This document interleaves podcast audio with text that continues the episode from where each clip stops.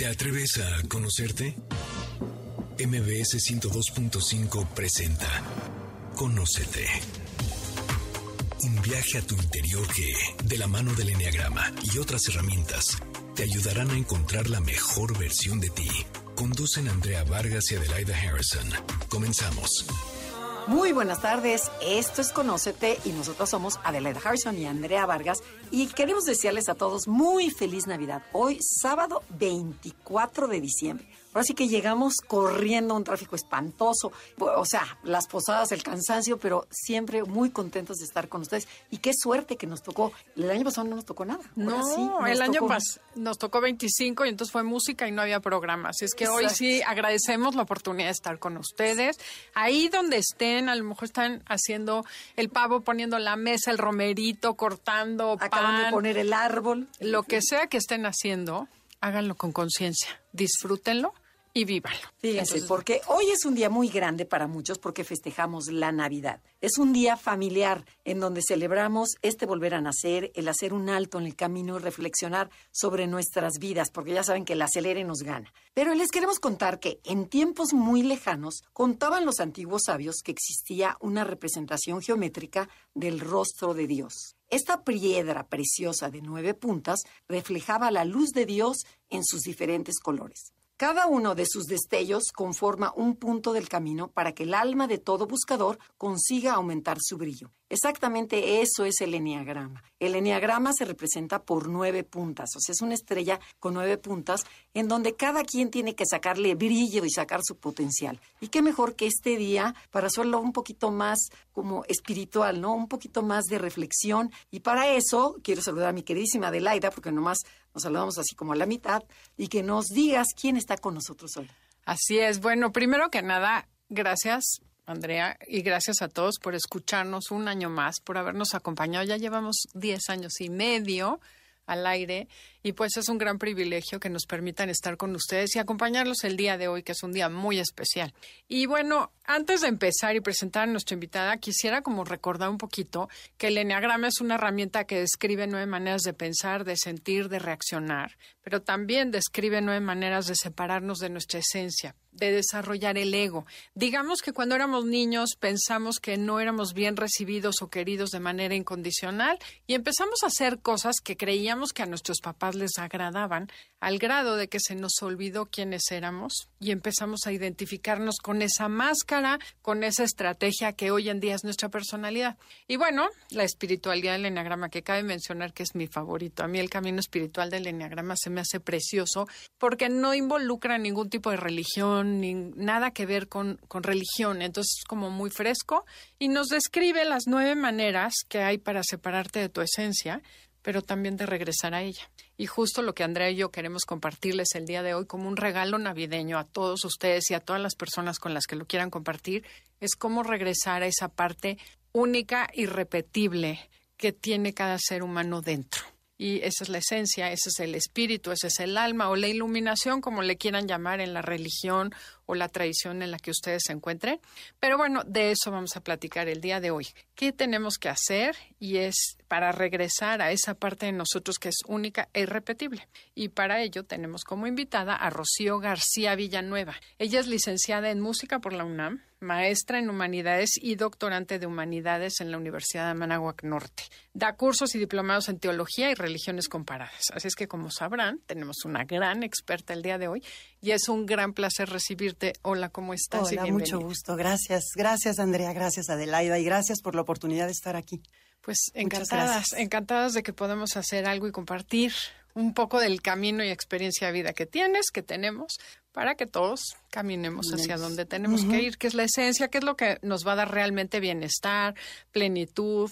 Y bueno, creo que la Navidad es un gran pretexto para ver qué podemos hacer diferente para sentirnos mejor y hacer sentirse mejor a los que están con nosotros. Y cuéntanos, Rocío, ¿cuál es esta necesidad de cultivar un ámbito espiritual en, en el proceso del autoconocimiento, o sea, de, del conocernos a nosotros mismos? ¿Cómo unes la espiritualidad con el autoconocimiento? Pues mira, yo creo que partiendo de una base en la que no nada más somos cuerpo y psique, hay algo dentro de nosotros que va más allá, ¿no? Que trasciende. Hay quien le llama conciencia, alma, espíritu, lo que sea, pero el ser humano tiene una dimensión en la que busca algo más allá, busca respuestas más allá de lo que toda la ciencia o la vida diaria le puede dar. ¿no? ¿Por qué? Porque hay una necesidad interna ahí que busca respuestas, porque hay algo más dentro de nosotros que va a trascender. Entonces tú imagínate cualquier proceso de autoconocimiento o de psicoterapia o de cualquier herramienta, si eso lo unes a un ámbito espiritual en cual apoyarte,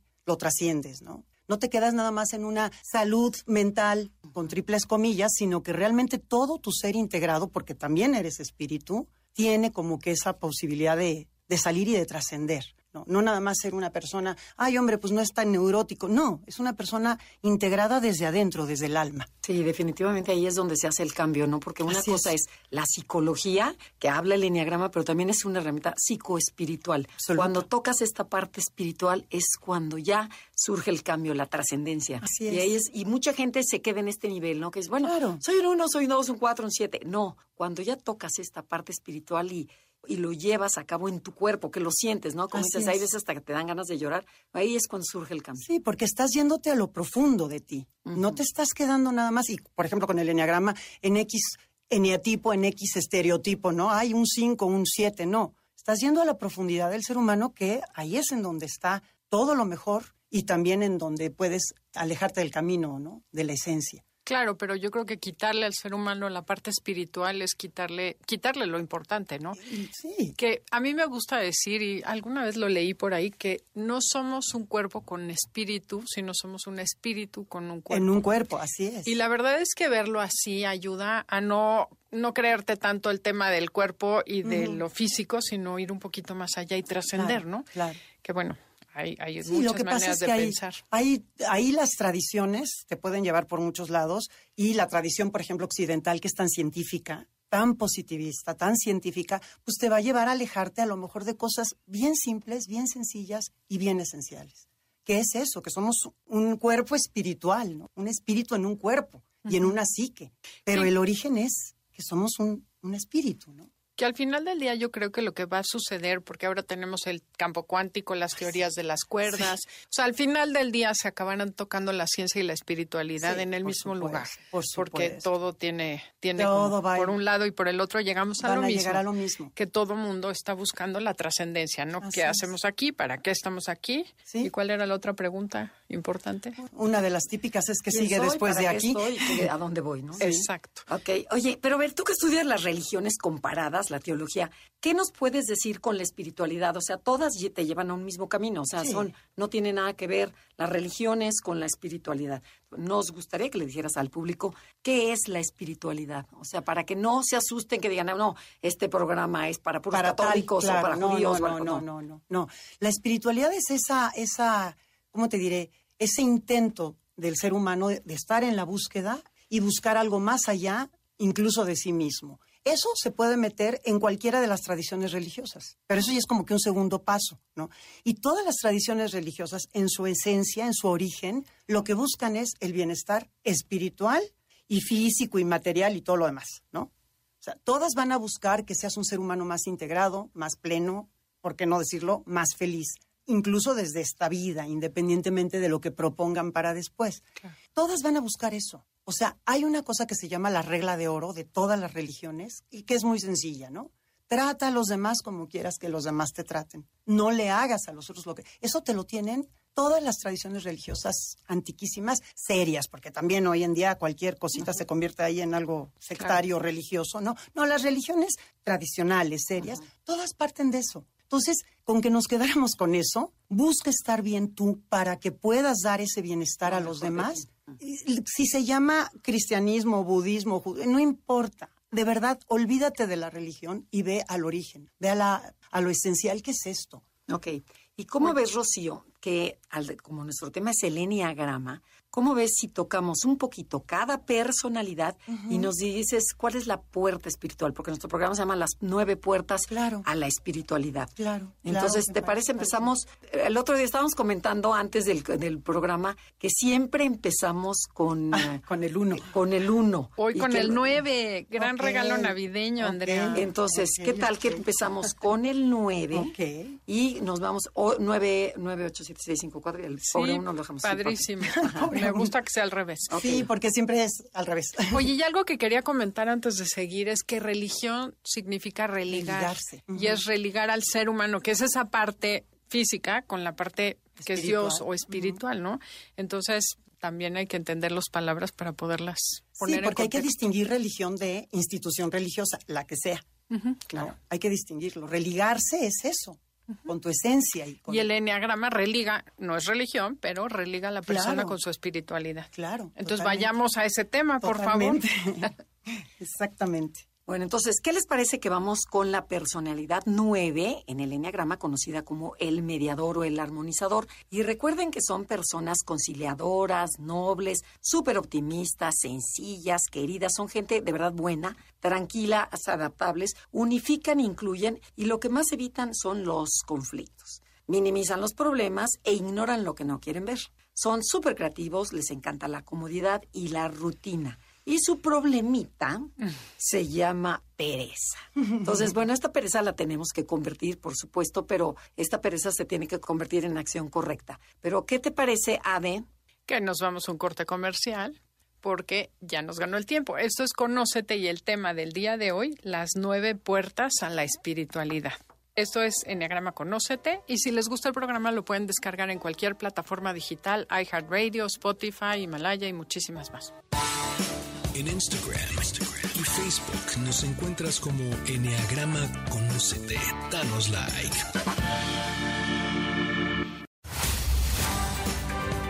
Ya estamos de regreso. Síguenos en Twitter, arroba.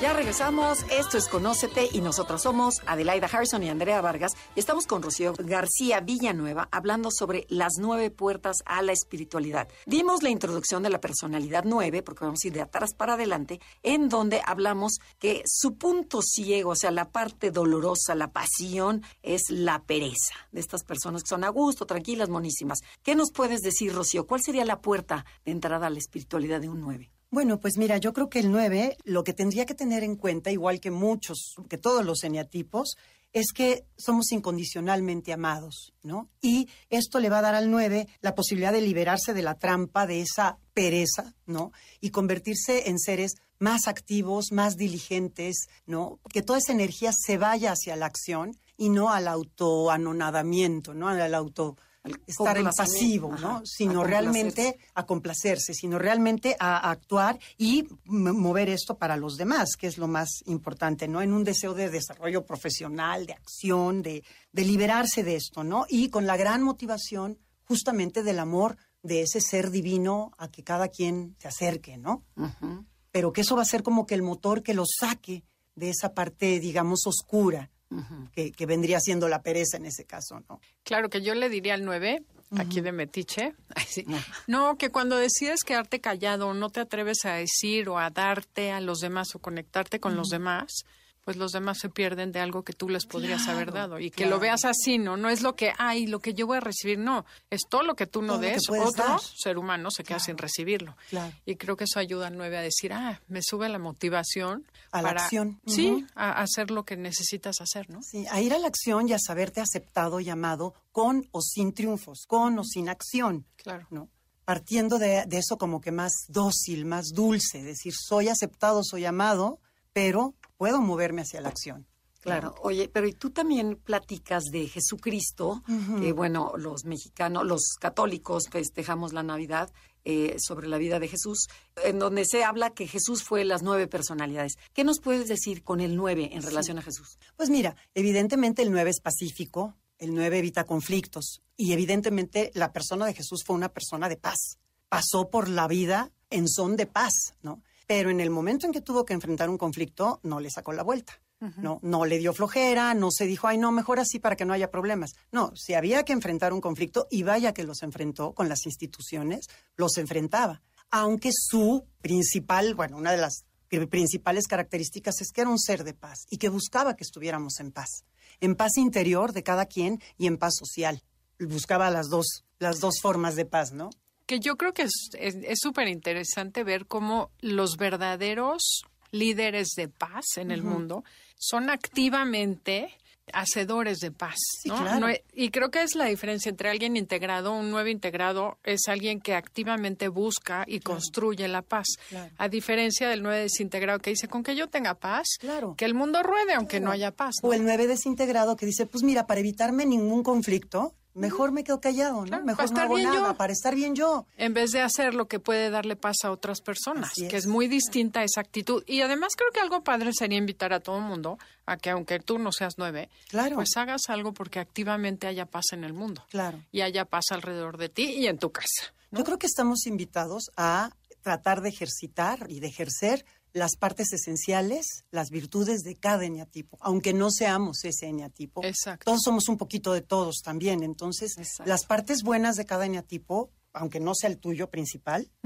llevarlo a cabo. Y es lo que te digo, él, digo, si tuvo que enfrentar conflictos para buscar una paz real, los enfrentó, nos queda clarísimo. Claro. Y dar un ejemplo. Pues bueno. Ok, vayamos pero no la las quiero interrumpir en su cafecito, muchachas, pero ¿cómo se tenemos que ir a la personalidad 8? Ocho. Porque si no, no nos va a dar tiempo, como siempre, de tocar las nueve personalidades. Vamos a la personalidad 8, que se le conoce como el protector, el jefe, el cabecilla. Y recuerden que son personas que tienen mucha presencia, mucha energía, hacen que las cosas sucedan, son líderes naturales, son hombres de acción o mujeres de acción, se sienten dueños de la verdad y les encantan los retos difíciles protegen al débil, son generosos, asertivos, es todo o nada. O sea, se sienten estos ocho. Pero su problemita se llama lujuria. Entonces, ¿qué nos puedes decir esta personalidad tan fuerte? ¿Cómo puede entrar? ¿Cómo puede abrir su, su puerta a la espiritualidad? Mira, yo creo que para el 8 la, la palabra básica sería esa compasión a los demás, ¿no? Para que lo libere de esta tendencia de juzgar a los demás desde el liderazgo, desde lo fuerte, ¿no? Sino que realmente tengan otra actitud hacia el juicio que hacen de los demás, desde luego hacia los enemigos, ¿no? Haya más gracia, más perdón, más no violencia, más tolerancia. Esas cosas también podrían quedarle a otros tipos de personalidad, pero en el 8 es muy fuerte. Son personalidades muy fuertes. Entonces, esa compasión consigo mismos y con los demás, creo que puede bajar esa compulsión al liderazgo desde el juicio, desde la rigidez, desde el mostrar potencia, el mostrar brazo fuerte, ¿no? Sino más bien desde la compasión, desde el amor, desde la tolerancia. Creo que eso podría darle mucho al ocho, ¿no? Claro que además, bueno, el, el 8 creo que una cualidad enorme que tiene, que es está en contacto con la verdad. A él le gusta la verdad con B mayúscula. Cuando está desintegrado se va a su verdad. Y es cuando empiezan los problemas, porque empiezo a imponer mi verdad, que cada vez veo que se parece mucho al uno, ¿no? Como que Sí, la eh, verdad y las la cosas justicia. son como yo digo, la gente hace lo que yo quiera y por eso empieza ese control, ¿no? Claro. Entonces, está lindo eso de decir, tener compasión contigo y con los demás Claro. para poder pararte en un lugar diferente, ¿no? Sí, claro, porque centrados en esa verdad personal donde no los demás no, se puede caer en la arrogancia. Entonces hay que moverse de la arrogancia a la sencillez.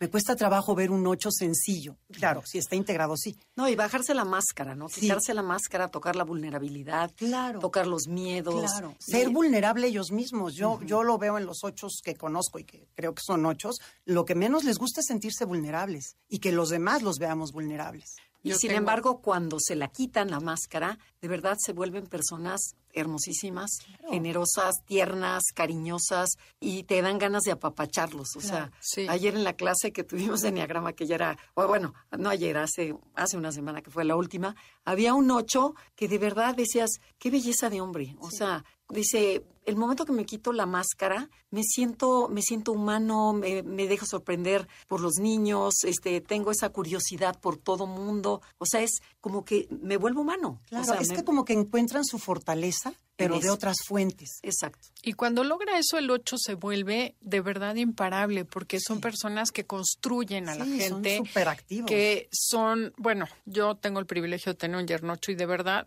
es cuando tocan esa parte, es como te empoderan a todo el mundo alrededor, la gente Sí. crece, florece. Y la verdad es que creo que es cuando el 8 se da cuenta que ese es su verdadero talento y su fuerza no vuelve a salir de ahí. Pero les cuesta mucho porque claro. no se atreven a dar ese paso, ¿no? Claro, como que se sienten fortalecidos detrás de esa máscara que dice Exacto. Andrea, ¿no? El día que la bajan, wow. Oye, tenemos que ir a la siguiente, siete. ¿verdad? O, tocamos la parte de Jesús, del Ay, 8. sí, el Jesús 8. ¿Cómo El sería Jesús la parte sana del 8 en Jesús? Bueno, es su forma de ser líder, ¿no?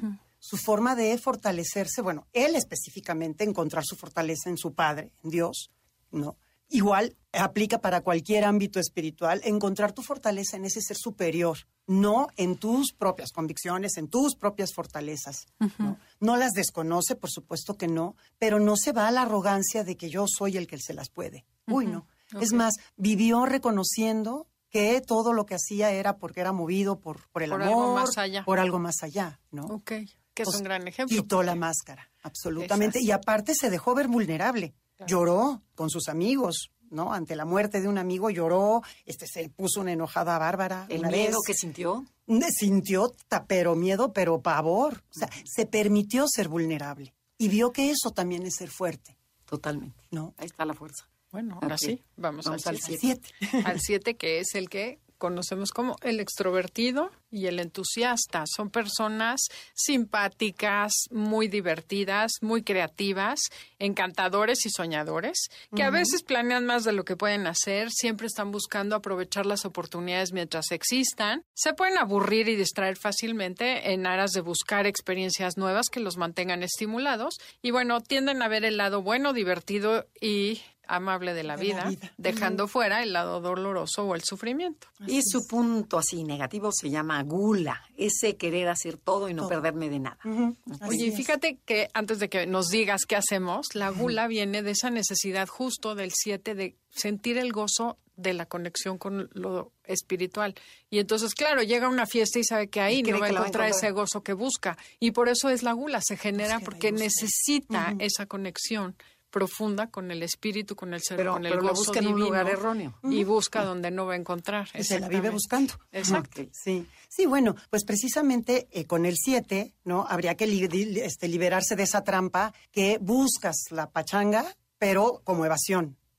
Yo no digo que hay que estar como el 4 en el drama, tirados en la tragedia, pero el 7 va a evitar el dolor y el sufrimiento como de lugar. Y esa no es la respuesta, porque además tarde o temprano todos pasamos por ahí, ¿no? Entonces el 7 como que tiene que buscar esa parte, ¿no? En vez de, de escapar del dolor, integrarlo y ver qué hago con eso. Con toda esa alegría natural que tienen, que yo de veras los admiro porque digo, híjoles, estos siempre van a ver el vaso medio lleno, siempre tienen la broma, siempre tienen la risa. A mí, por mi personalidad, a veces me desespera un poco eso, pero es algo que les admiro mucho, ¿no? Tenemos que ir a un corte comercial, pero regresamos a que nos cuentes cómo era el Jesús 7. Ujú.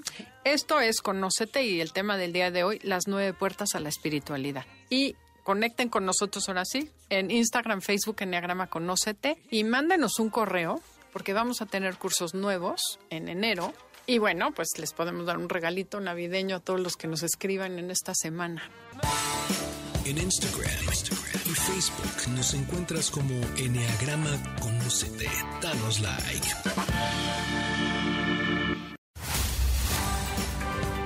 Ya estamos de regreso. Síguenos en Twitter, arroba NAConócete. Ya regresamos. Recuerden que hoy es Navidad. Feliz Navidad a todos y nos apenas nos están sintonizando en este momento. Y estamos hablando sobre las nueve puertas a la espiritualidad.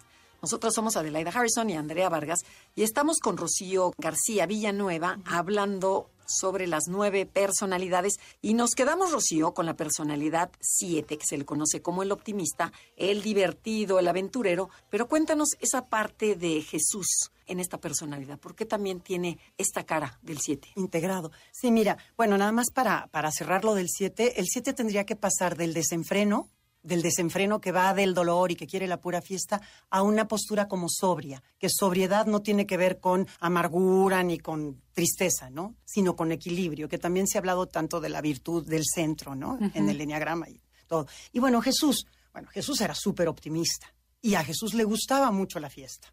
También tenemos muchas narraciones por ahí donde lo vemos, pero sabe poner límites, sabe no evadir el sufrimiento y sabe que la fiesta que le ofrece el mundo le va a dar una alegría temporal, pero que hay que buscar la alegría profunda, que está más allá de esta desesperada búsqueda de ruido y fiesta y en todos lados, que le pasa mucho al 7 cuando se descentra, ¿no? Cuando está oscuro el 7, no tiene llenadero. Por eso es la gula, ¿no? No tiene llenadero. Pero Jesús dijo, a ver, yo sé muy bien disfrutar de la alegría social de mis amigos, de la fiesta, pero sé poner límites porque sé que mi espíritu necesita algo mucho más allá. Y la felicidad es, inter- es- es Así interna. O sea, no es externa. No Oye, es externa. Y el 7 me atacó porque ahorita me estoy imaginando que nos están oyendo mientras hacen el bacalao. Y digo, "Man, cuéntenos qué van a cenar, mándanos una foto de su cena, qué están preparando. Claro. ¿No? Exactamente, pero vamos a mi personalidad, Adelaida. Exacto, seis, vámonos con el las 6 antes de que me vaya yo al seis. 7. Ok, vamos con la personalidad 6, que se le conoce como el cuestionador. Y bueno, recuerden que estas son personas muy leales, responsables. Acuérdense que es la mejor personalidad de todo el enneagrama. Somos cautelosos, confiables, súper trabajadores, indecisos, no sabemos qué regalar de Navidad, si esto o esto, y te toca el intercambio y estás dudando y no y lo odias del intercambio porque no sabes si quedar bien. Entonces cuestionas todo, no te la crees, eres escéptica, te imaginas lo peor que pueda pasar. Y nuestro pequeño problema se llama miedo, esta, esta falta de confianza en nosotros mismos. ¿Qué nos puedes decir sobre cómo abrirnos a la espiritualidad? Bueno, yo creo que para el 6 sería importantísimo la noción de confianza en Dios. Porque precisamente hay mucho miedo, hay mucha inseguridad, hay mucha indecisión, ¿no? Esa lealtad, esa bonomía que tiene el 6, que es maravillosa. Creo que uno de mis hijos es 6 y, y- y veo eso en él, aprendo de él todos los días eso. Pero la seguridad está en Dios. Porque siempre siento que necesitan seguridad en reglas, en autoridad, en marcar el camino, ¿no? Porque sufren mucho con la indecisión, lo que decías ahorita de los regalos, por ejemplo. Pero si te sientas en la seguridad en Dios, la cuestión como que se, se, se aligera esta, esta tensión, ¿no? Esta obsesión. Y pasar del miedo a eso, a la virtud de la valentía, ¿no? Yo creo que también, igual que todas las personalidades, todos requerimos mucha autoconfianza. Hemos perdido eso de nuestra esencia, como decían al principio del programa, ¿no? Que perdimos en la infancia, que por querer sobrevivir y quedar bien con nuestros padres, ¿no? Entonces, volver a confiar en ti. Cuando el 6 confía en sí mismo, las cosas le salen bien, porque son maravillosos, son brillantes, son, ¿no? Son muy leales, son muy buenos amigos. Oye, ¿y cómo es el Jesús 6? El Jesús 6, bueno, desde luego la lealtad. El, el- el Jesús 6 tiene integradas todas estas partes de, de inseguridad, no porque no las haya, vamos, experimentado, pero se integra hacia lo leal. ¿Quién podría dudar de Jesús leal? no?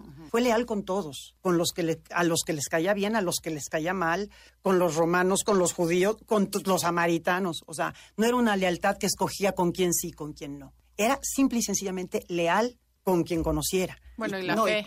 Y, confi- confiaba, ¿no? En sus apóstoles. O sea, Claro. De que lo traicionaron fue otra cosa. Claro, pero confió, confió en ellos y hasta tuvo que tolerar justamente la frustración cuando, cuando sus apóstoles todavía no entendían. ¿no? Entonces, pero como leal, bueno, doy la vida. ¿Dónde ves esta parte de duda en Jesús? O sea, el 6 somos muy cautelosos, dudamos, cuestionamos. Cuando dice, ¿por qué me mandas esto? ¿no? Claro, claro. O sea, hubo, yo te puedo asegurar que hubo muchísimas veces que no entendía realmente cuál es la. Es que hay veces que hay que dar pasos a ciegas, ¿no? Nunca nos han vendido la idea de que por estar integrado ya vas a poder dar los pasos siempre con todos los pelos de la mula en la mano. Por supuesto que no. Y él lo que, lo que hizo es no paralizarse. Vamos, aunque no tengo todas las seguridades, porque no le dijeron, o sea, no le mandaron un escrito, mira, tú eres esto, va a pasar esto y vas a salir bien librado. No, no. No, bueno, si le hubieran dicho, hubiera salido corriendo. Pues y aparte, para, para, para, pasar por lo que va a tener que pasar, pues mejor salgo corriendo. Claro. Dio pasos sin estar completamente seguro. Oye, ¿no? nos come el tiempo. Tenemos Sí, que ir a la personalidad 5. A la ¿Te parece cinco. bien? Ok. Que es la que conocemos como el observador o el científico. Son personas que se apasionan con el conocimiento, el pensamiento, el silencio y muchas veces les gusta estar en soledad. Les encanta investigar el origen de las cosas, por qué son como son, el todo y las partes lo entienden súper bien y generalmente tienden a mantener una distancia emocional con respecto a los demás, ¿no? Suelen ser muy austeros, viven en su mente y su pasión es la avaricia. Suelen ser codos, necesitan pocas cosas, pero esas cosas las necesitan mucho. Así es. Y normalmente no es material, sino son temas de tiempo, conocimiento, emoción. Exacto. Entonces, digo, al 5 podríamos pensar lo que pase de esta tacañería, ¿no? Tacañería de sabiduría, de conocimientos, al desapego, ¿no? Y a pensar, a ver, Dios provee también. No nada más proveo yo de conocimientos, no nada más necesito yo más y más y más conocimiento para proveerme, sino abrirse a otro tipo de sabiduría. Ok. ¿no? La sabiduría que no está en los libros, que no está en el aislamiento, sino que está en el contacto con los otros. De la experiencia. Exacto, pero de experiencia vital, así, lo que se siente, ¿no? Claro. No el aislamiento donde los sentimientos quedan anulados porque yo estoy acá intelectualmente dándole 25 vueltas a todo, que es, le pasa mucho al 5, ¿no? Sí, que Mi se maestra atreva a sentir, ¿no? Que se atreva a experimentar, a cometer Así errores, es. todo. Que tu maestra que perdón. que digo, Ana Cámara, que es mi maestra, que quiero mucho y le mando un gran abrazo, siempre dice que la sabiduría viene de sabor, no Así de es, saber. es. Entonces dice saber, sabor, probarlo. si Saborear no la lo vida. pruebas, no lo sabes. No lo Así es. conoces, entonces el 5 tiene que saborear. Y todos los números, ¿no? Tenemos Claro. que saborearlo y no quedarlo nada más en la cabeza como un, un tema intelectual. Claro, que sea experiencia así, de sabor, ¿no? Y el 5 pensar que la misma vida va a ser su maestra. No nada más los libros, no nada más la padre. cueva, la vida. ¿Y cómo salgo a la vida? Pues sal a la vida. Sí. Sal a los otros. Experimentate con los otros. Siente, no pasa nada. ¿Y cuál sería el Jesús 5? Bueno, Jesús ama la sabiduría. Ajá. pero la sabiduría de sabor, no la sabiduría de conocimientos, ¿no? La sabiduría de experimentarse en el otro, sea alegría, sea dolor.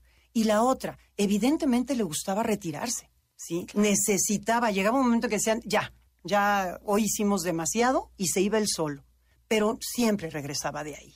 Y regresaba con algo más para los demás. Nunca se quedó en la cueva, entre comillas, cómodamente, O porque no entrar en contacto con los demás, pues te da ciertas seguridades, ¿no? No, sí se apartaba para orar. La diferencia entre saber estar solo porque se necesita, porque necesitas reencontrarte contigo, con tu ser espiritual, con ese ser divino, si, si lo tienes en tu ámbito, y luego regresar a los otros, pero no quedarte en la cueva, que le puede pasar mucho al 5, ¿no?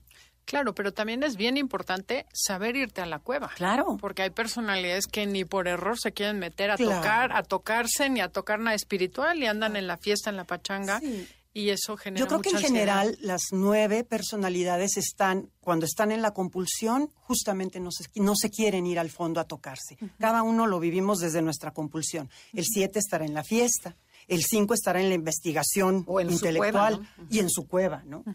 Ok.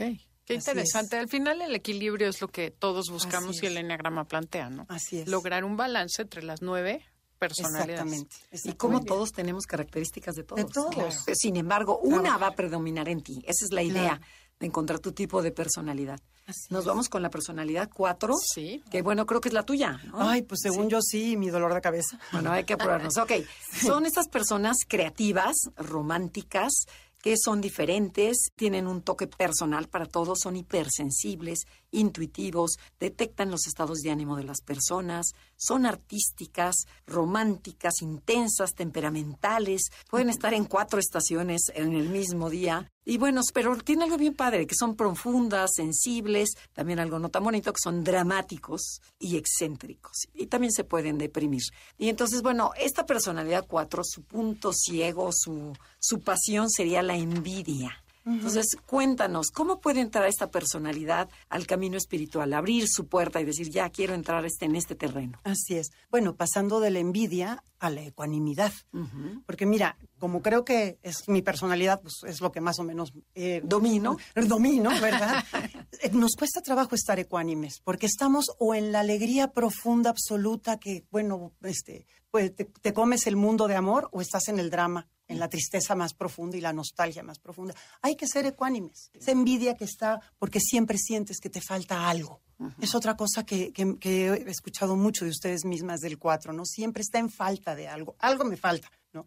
Hay que regresar al centro, a la ecuanimidad, porque si no vives, vives en algo que además no es real, ¿no? No es real estar cinco minutos en la alegría absoluta y a los cinco minutos ya estar en la tragedia. Eso no puede ser real. ¿Y cómo regresas tú a este centro? Ay, pues en eso estamos, ¿no? Pero hay que, bueno, primero conocerse muy bien y la frase que, que también les he oído mucho a ustedes, ¿no? Yo no soy mis emociones. Cuidado. No, no, mis emociones no son Rocío. Rocío es mucho más, además de sus emociones. Entonces vuelves a agarrar el, el- el caballo, ¿no? Vuelves a, a llevarlo. Ujú. Siento molestar, interrumpir, están hablando muy lindo, pero tenemos que ir a un corte comercial. El tema del día de hoy es las nueve puertas a la espiritualidad con Rocío García Villanueva. Después de este corte volvemos. En Instagram, Instagram y Facebook nos encuentras como Enneagrama Conócete. Danos like. Ya estamos de regreso. Síguenos en Twitter, arroba NAConócete. Ya regresamos. Esto es Conócete y nosotras somos Adelaida y Andrea y estamos transmitiendo desde MBS Radio Ciudad de México y estamos festejando el 24 de diciembre, Día de la Navidad. De verdad estamos muy felices. Ya sé que todo el mundo nos vamos a ir a nuestras casas, a las comidas, a las cenas, a pasarla muy padre en familia. Pero nos tenemos que apurar con las tres personalidades que nos quedan. Yo ya me quiero ir a otra casa. Vamos a ir a probar las Entonces, cenas. bueno, a ver, Adelaida, vamos con la personalidad cuatro o, Cerrar la o quieres que la yo la yo, yo- Ah, yo- bueno, no, el Jesús, cuatro. Ah, no, el Jesús cuatro. Nos Ya quedamos en el Jesús cuatro. Bueno, igual, ¿no? Obviamente Jesús es sensible, sumamente sensible, pero no lo veías tirado al drama, ¿no? A la tragedia, para nada. Pudo eh, integrar su sensibilidad de manera que no se convirtiera en algo que lo definiera, sino que estuviera en su justo, otra vez, en su justo medio. Los cuatro que por lo general tendemos a sentirnos medio incomprendidos, bueno, Jesús vino por los incomprendidos, le habló a los incomprendidos, él mismo sufrió eso, ¿no? Y él mismo sufrió una, un drama muy serio, simplemente la forma en la que murió, pero no se definió por eso, sino que integró todo eso a un panorama mucho más amplio, no perdió la perspectiva, como nos puede pasar a los cuatro. Claro. Ok. No, padrísimo. Muy padre. Entonces vamos a la personalidad 3, que se le conoce como el ejecutor, y para que recuerden aquellos que dominan el enneagrama y los que no, que son esas personas ejecutoras, eficientes, competentes, muy seguras de sí mismas, siempre tienen su agenda llena, siempre están deprisa, o sea que ahorita andan, seguramente no nos están escuchando, eh, tienen mucho miedo al fracaso, al ridículo, a no valer, quieren ser el número uno en todo lo que hacen, son atractivos, son encantadores, pero su punto ciego se llama autoengaño. Así es. Entonces, ¿qué les puedes decir a estas es. personas tres? Bueno, que pasen de la pasión del engaño, de ese punto ciego del engaño, a la sinceridad. Yo los tres que conozco les pasa mucho eso. Es muy difícil que sepas realmente, sinceramente, qué está pasando, porque han fabricado tan grande la imagen que luego ponen todo en función de esa imagen, ¿no? Este, lo, lo que tengan que sacrificar, y muchas veces son los primeros sacrificados. Son gente que trabaja, pero como loca, que nunca le alcanza el tiempo, que ya tiene cinco cosas pendientes a la hora que había que programar solo una, ¿no? Entonces, es vivir en esa compulsión del éxito. Y, y bueno, hay que ir a la sinceridad, a decir, a ver, me estoy engañando queriendo ser el perfecto. No tengo que lograrlo todo. No tengo que poder con todo. Puedo no poder con algo. Yo no sé si son personalidades que se pusieron demasiadas expectativas en sus hombros, quizás familiarmente, Sí. y que claro, hombre, no pueden. Claro. No pueden. ¿Y cómo es el Jesús 3? Bueno, le gustaba el éxito. Claro que le gustaba el éxito y él vino con un propósito, ¿no? Hablarle a la gente que de lo que es el reino de Dios, que por cierto ese reino de Dios del que habla le queda a cualquier persona, a cualquier religión, ¿eh? Claro. Porque siempre le dijo, el reino está allá adentro. El reino está dentro de ustedes, ¿no? Ni, ni, ni le busquen otro nombre. Pero luchó por sus, sus, este, por sus objetivos, le gustaba el éxito, pero tuvo que aceptar el- muchos fracasos, inclusive que su vida resultara vista como fracaso. Hay muchos que ven en la vida de Cristo un final trágico de fracaso. Él sabía que eso no estaba siendo el fracaso, obviamente, pero tuvo que soportar que lo vieran, entre comillas, fracasado. Tú pídele un tres que aguante eso. No, y es importante porque es justo lo contrario. Cuando aceptas el fracaso aprendes y entonces es cuando triunfas. Ah, ese es el verdadero triunfo, Gran porque es el sincero, el otro es engañoso, Claro. ¿ok? Bueno, vamos a la ¿A la personalidad 2, que conocemos como el servicial, el colaborador, el rescatador en algunas ocasiones. Y obviamente son personas muy generosas con su tiempo y sus sentimientos, que tienen gran empatía por los demás, pero buscan ser necesitados, amados y apreciados. Y en muchas ocasiones se vuelven indispensables en la vida de otras personas, lo que puede hacer que se vuelvan manipuladores y muy seductores. Su pasión es la soberbia o el, la vanagloria. Ajá. Bueno, pues del orgullo a la humildad. Que la humildad pues es, es la verdad, no es el decir yo no valgo nada, no, la humildad es la verdad. Entonces eso es lo que sería el camino como espiritual, ¿no? Pasar del orgullo a la humildad, de saber que no tengo que probarme a mí mismo y a los demás algo, porque viven un poco en ese quiero ser necesario, necesito ser necesario del dos, ¿no? No, simplemente pasar a la verdad, a decir yo tengo también necesidades y no voy a vivir en función de hacer que todos dependan de mí, por ser tan servicial. Claro, inventando que no necesitas nada cuando Exacto. evidentemente todos necesitamos algo. Claro, claro, nuevo. claro. Oye, y el ¿El ¿Cuál- Jesús? cuál- sí, ¿cuál sería el Jesús número dos, no? El, el Jesús dos. El Bueno. del servicio, que creo que está muy claro, Pues es pero muy por claro. favor, Por eso- cuéntanos. Por eso, a lo mejor a un dos le cuesta trabajo pensar que en el servicio haya una compulsión. Porque si, hablo, si algo habló Jesús toda su vida es sirve a los demás. Entonces ahí el dos se puede sentir encantado, pero cuidado, porque le puede estar dando cuerda a su propia compulsión, ¿no? Entonces, bueno, ese es el servicio sin aferrarse al otro. El servicio que también sabe poner límites, ¿no? No, hasta aquí, que también lo vemos en la persona. O sea, en la tocando la humildad, ¿no? No- tocando la verdad. No es o sea, arrogancia. no es que, ¿qué harían arrogancia. sin mí, ¿no? Ah, hubo un momento en que él dijo, ya no puedo más hoy, ¿eh? Ya vámonos. Y le decía a sus discípulos, retirémonos porque toda esta gente, no, hombre, va a querer más, nunca voy a acabar. Y yo también necesito para mí. Y además el no esperar algo a cambio, ¿no? Claro. Cuando ayudes que sea desde la libertad para que no esperes que te den a cambio nada. Claro. Que no sea transaccional. Claro, esa es la claro, parte no valiosa, yo creo que para todos. Claro. Aprender a, a dar sin esperar nada a cambio, Sí. literal, ese es el amor incondicional. Sí, lo das por amor, no por conseguir del otro absolutamente nada. Claro, y si lo das por conseguir algo a, cambio, darte cuenta de que estás haciendo eso y no hacerte la inocente palomita. ¿no? Necesito nada. Ajá, no sabía nada. Claro. Bueno, vamos a la última de las personalidades, que es el ah, perfeccionista, el, el- ¿cómo le dices tú? Adelaida? El Reformador. Y bueno, son esas personas que son ordenadas, estructuradas, muy responsables, íntegras, honestas, detectan los errores mejor que nadie y los corrigen compulsivamente, se sienten dueños de la verdad cuando ya no están tan sanos, son metódicos, idealistas, enfocados al detalle. Y todos los unos tienen un juez crítico que les está hablando, una voz interior que los está criticando y siempre el trabajo va antes que el placer. Y bueno, siempre tienen una mente comparativa y tienen unas metas muy altas. Y su punto ciego es esta ira, este enojo que le causa ver tantos errores en este mundo, ¿no? Entonces, ¿qué puede hacer este uno para transformar esta ira e irse a una puerta más, más espiritual? Sí, yo creo que es pasar de la ira a la serenidad, ¿no? A la reconciliación con lo imperfecto, a saberse perfectamente imperfectos y que todo está bien ahí, que puedo encontrar paz aunque no se logre la perfección que yo en mi estructura estoy buscando, que además se aferra uno mucho a su propia estructura, ¿no? Entonces, entender que todo es un proceso evolutivo, vamos creciendo día con día, nadie somos seres acabados, terminados. La misma naturaleza Dios nos la muestra como en proceso, ¿no? Una semilla que muere, que crece, que da fruto, todo es un proceso. No podemos esperar perfección hoy, cuando todos estamos encaminados a seguir perfeccionándonos. Entonces, en la medida que entran en esa cuestión evolutiva de proceso, se aceptan en proceso a sí mismos, porque el uno es muy estricto con uno mismo. Aceptarse en proceso uno mismo te haces tolerante con los demás. ¿Y qué pasa? Que en vez de estar enojado, en la ira, estás en la paz, en la serenidad, en la reconciliación, así como están las cosas. Claro, no quiere decir que te sientes a no perfeccionar, pero volvamos a el asunto de la idea de perfección, ¿no? Claro.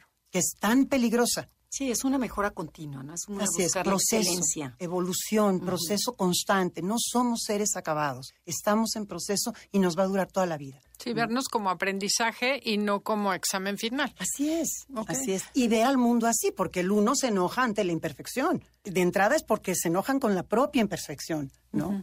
Entonces entrar en esa dinámica más serena, Oye, yo. ¿cómo es el Jesús uno? Bueno, ahí evitó la gran trampa de la palabra perfección, porque además en los evangelios se dice, sean perfectos como mi Padre es perfecto. Hijo, ¿qué problema nos ha metido al, al haber puesto la palabra perfección? ¿Cuál es la perfección a la que Él se refiere? Sean compasivos, primero con ustedes mismos, porque el uno le hace falta mucha compasión con uno mismo. Pero él dijo perfectos en el amor, Exacto. que es muy distinto a Así ser es. perfectos. A sea, ser en el- perfeccionista, En el, en el claro. Evangelio dice perfectos en el amor. Así es, y eso es algo que además se hace y se va logrando todos los días. No hay un solo día en el que tú puedas decir, ya soy.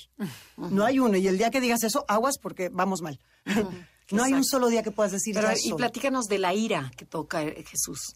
Porque Sí, bueno. la vemos, ¿no? Cuando Sí, llega y se enoja. Ajá, y Bueno, está sí, muy sí. enojado. Sí, Ajá. sí, obviamente se da el permiso de enojarse, ¿no? Y que mucha gente dice, ay, ¿qué le pasó? ¿No? El que era todo amor y serenidad. No, cuando fue necesario demostrar con ira algo tan imperfecto y tan prostituido como eran los vendedores del templo, no, aguas con ese Jesús. Es que no quiere decir que niegues la pasión de la ira, sino que está integrada, ocupa un lugar, ¿no? Y seguramente él dijo, bueno, hasta aquí ya, ya, ya lo demostré, porque sí hay algo aquí que se tiene que corregir, pero no de una manera en la que todos los días, imagínate si hubiera sido perfeccionista, todos los días de su vida hubiera vivido en la frustración, porque se la pasó viendo el mal que todos cometemos, se la pasó viendo la miseria humana todos los días. Entonces, si, si no hubiera sido compasivo, bueno. Hubiera matado a alguien. No, ya, ya me, yo ya mato a alguien aquí.